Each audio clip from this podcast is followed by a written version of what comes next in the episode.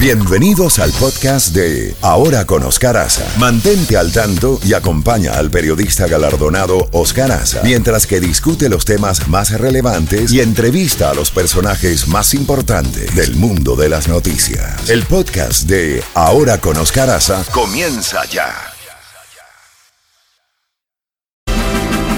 Bueno, llegó el momento de pasar con nuestro Jacobo Goldstein. Feliz lunes, feliz comienzo de semana, Jacobo. Buenos días.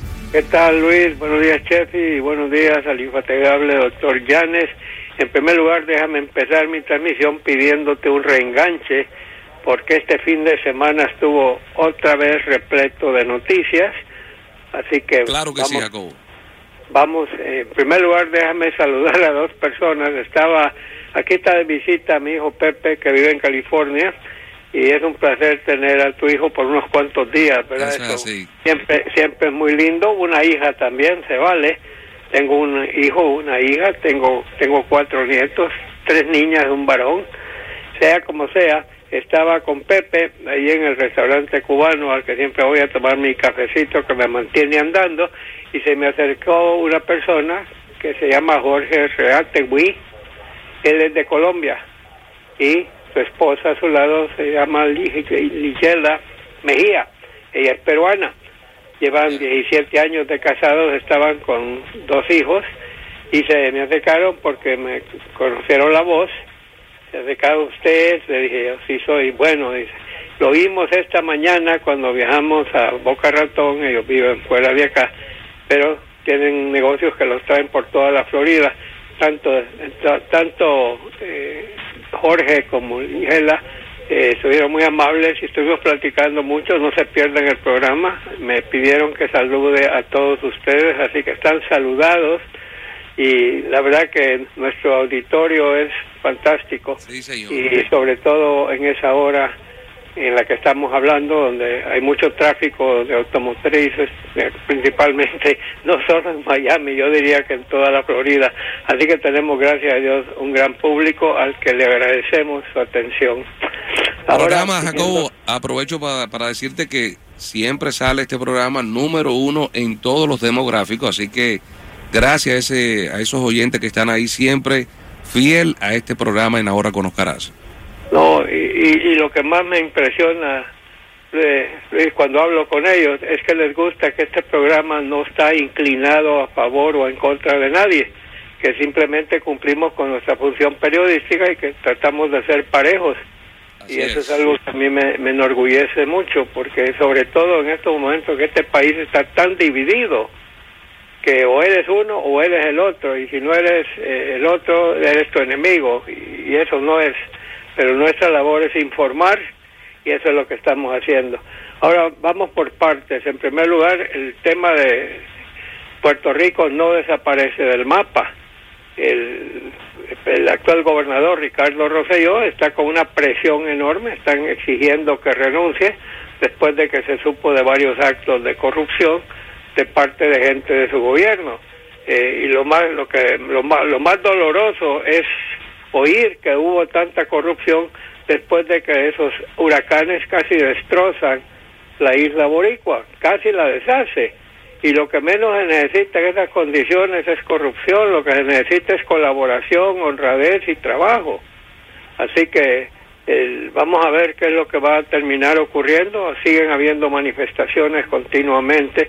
Parece que el gobernador Rosselló no, no, no solo está con el problema de la corrupción de gente de su gobierno, sino que parece que dio unas declaraciones que ofendieron a mucha gente en su propio país Así es. y no sé qué va a terminar, pero ya llevan bastantes días en esto, ¿verdad? No es una cosa que... Hoy hay, hoy hay una gran manifestación para que el hombre renuncie, aunque él dice que no va a la reelección, pero que él continúa como gobernador y el pueblo aparentemente se ha tirado a la calle de que no quiere que él siga. Bueno, hay, creo que lo platiqué mucho con Oscar. Yo he sido un gran admirador del presidente Harry Truman, que fue un tipo muy valiente que tomó un montón de decisiones que no eran las más populares que se diga, pero él siempre siguió por la brújula de hacer lo correcto y no lo, lo que le convenía políticamente. Pero en, en Independence, Missouri, que es donde él nació, está una réplica de su de la oficina oval y está, no sé si es el escritorio original que él tenía en la Casa Blanca, sino que una réplica, pero sea como sea, es una mini eh, oficina oval allá en Independence. Y en esa oficina, en el escritorio de él, hay una pequeña placarta que dice, The buck stops here. Traducción, yo soy el responsable de todo lo que ocurra en mi gobierno. Yo tomo la responsabilidad. Y eso a mí me ha impactado, se ha vuelto una frase muy famosa, the buck stops here. Y en el caso de Puerto Rico, sea quien sea quien cometió los actos de corrupción, el que más manda ahí es el gobernador. Y él tiene que vivir con eso y por lo visto al pueblo puertorriqueño eh, están muy molestos con él y vamos a ver en qué termina todo esto.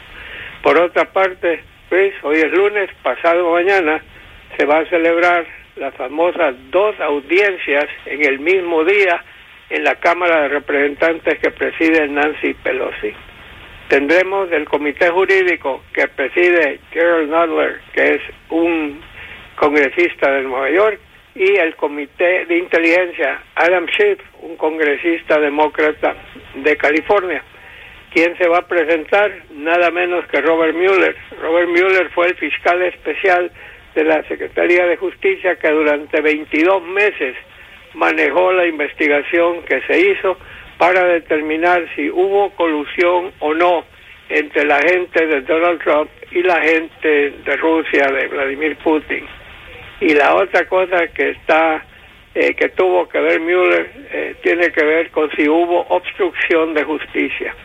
El informe del señor Mueller de 448 páginas de duración, que se necesita leer un libro para leerlo, eh, tiene muchas cosas y una de ellas es que no pudo constatar si hubo o no colusión con Rusia. No pudo constatarlo, así que no hay nada que hacer ahí. Pero en cuanto al caso de obstrucción de justicia, dejó sentada Müller 11 cargos y al final dijo ni, ni digo que el presidente fue culpable y tampoco digo que es inocente, que el Congreso determine. Y es precisamente eso lo que está a punto de ocurrir. Ahora, el señor Mueller no quería testificar, prácticamente como sacarle dientes a una persona que finalmente accedió porque lo iban a encauzar. Pero él ha dicho que él se va a limitar a su informe. Y él hizo un resumen él mismo de nueve minutos de duración que no lo vio mucho pueblo estadounidense, fue de día. Y, y, bueno, sea como sea, ahora lo que los demócratas buscan es que lo que él dijo lo oiga todo el pueblo americano. Que, que oigan lo de Rusia, que oigan lo de obstrucción y que el pueblo sea el que determine qué es lo que va a pasar.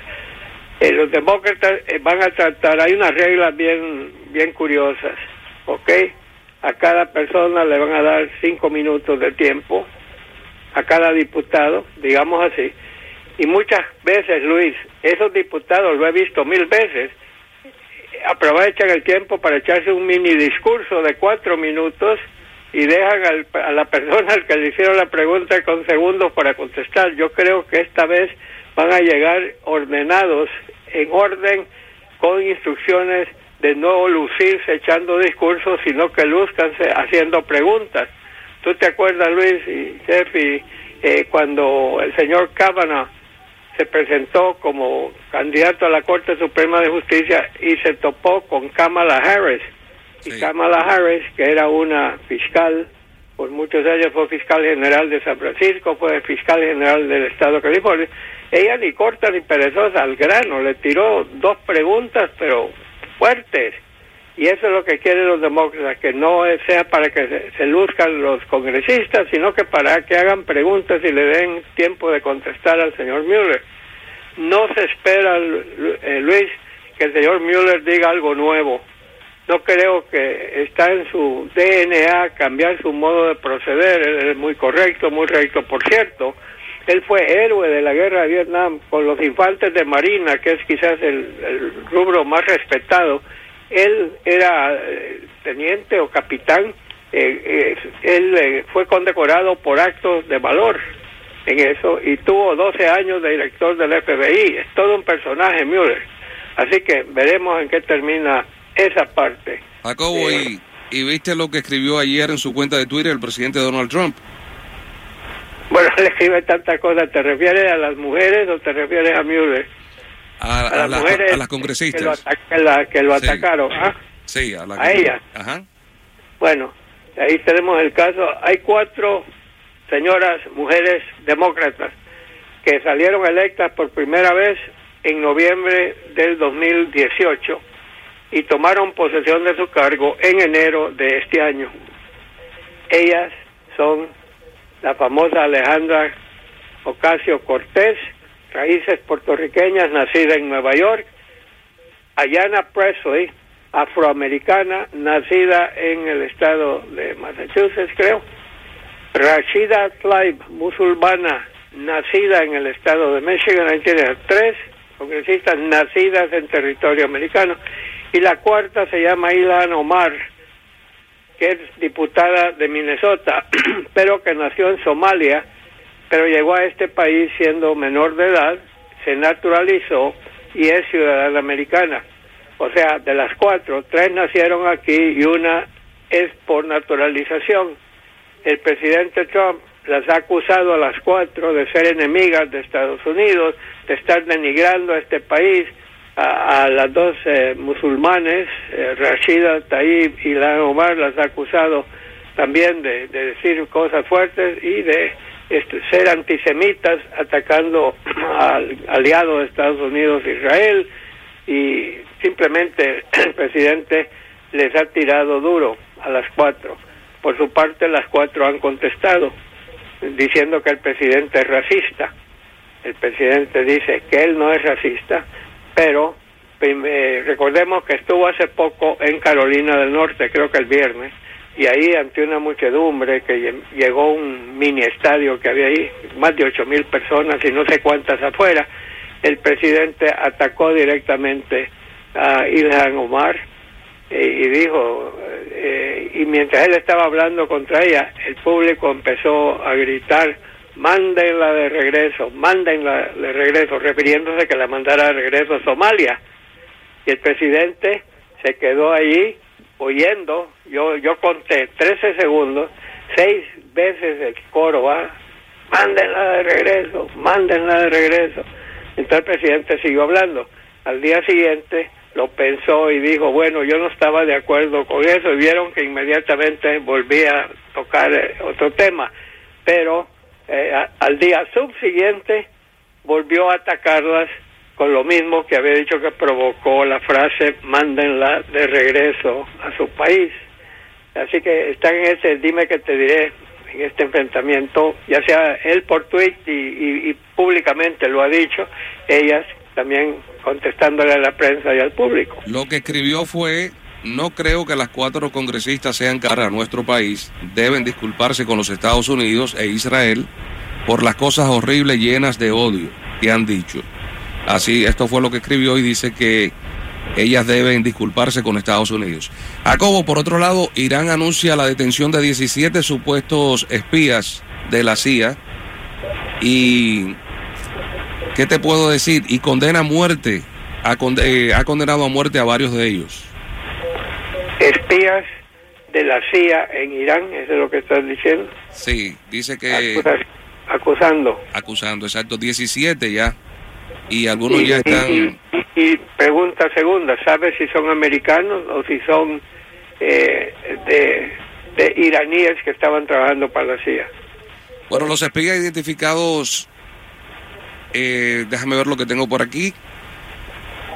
Tenemos que los espías identificados trabajan en centros sensibles y vitales del sector privado vinculados con la economía, las investigaciones nucleares, las infraestructuras, el campo militar o la cibernética. Dice también que Irán ha anunciado hoy lunes la detención de 17 ciudadanos iraníes y la ah. condena a muerte de varios de ellos como resultado del desmantelamiento de una célula de, supuesta, de supuestos espías al servicio de la CIA, de la que ya informó el pasado junio. No es la primera vez que Teherán asegura haber desarticulado una red de espionaje. Bueno, solo imagínate lo que estaría pasando ahorita si alguno de esos fueran ciudadanos americanos porque en estos momentos la situación está tan tirante, tan tirante. Recordemos que hace más de dos semanas eh, Irán derribó un dron americano alegando que estaba en, volando en espacio en espacio iraní. Estados Unidos negó que estaba en espacio iraní, dijo que estaba en aguas internacionales, pero le derribaron a Estados Unidos un dron. Entonces el presidente Trump ordenó que se atacaran ciertos blancos militares en Irán, pero en el último minuto decidió cancelar la orden porque diciendo de que Estados Unidos había perdido un dron, pero no una vida, mientras que los ataques que él había ordenado que se llevaran a cabo le iban a costar la vida a más de un centenar de iraníes y por eso que él había suspendido la orden. Pero de entonces a la fecha han sucedido un montón de cosas Irán ha estado deteniendo buques a diestra y siniestra que cruzan el estrecho de Hormuz, por donde pasa el 50% del petróleo que se usa globalmente. Y también eh, capturó a un navío con bandera británica y el presidente Trump en las últimas horas ha dicho que Estados Unidos y Gran Bretaña tienen una relación centenaria y que él está esperando ver qué va a hacer y habló que está esperando al nuevo primer ministro, que según el presidente va a ser Boris Johnson, que es íntimo amigo de Donald Trump, y van a ver si hacen algo al respecto. Pero Irán está ahorita tocándole las barbas a Donald Trump y eso no creo que les va a ser muy útil. Y, y por otra parte, déjame decirte también que el presidente Trump, en el caso de Irán, pues él ha venido diciendo que el programa nuclear de Irán eh, él no lo iba a tolerar y hay mucha gente que piensa igual que él. Eh, por otra parte, Estados Unidos le ha metido tantas sanciones económicas a Irán que la tienen prácticamente ahogada. Y eh, Estados Unidos ha anunciado que quiere un diálogo, pero Irán dice que nada de diálogo si no le cancelan las vaya, estas medidas económicas que la están dañando. Ah, pero hay que mantenerse fijos y, pendientes, Luis, porque esa cosa es, un incendio a punto de ocurrir. Un poco que se le va la mano y ahí va a haber represalias militares. Así que sí, señor. es muy peligroso en estos momentos. Jacobo, volvemos con un reenganche. Sí, señor, hay mucho de qué hablar y hablaremos del gran Mariano Rivera. Sí, señor. Salúdeme ahí a Pepe, a su hijo. Gracias, Luis. Muy buenos días.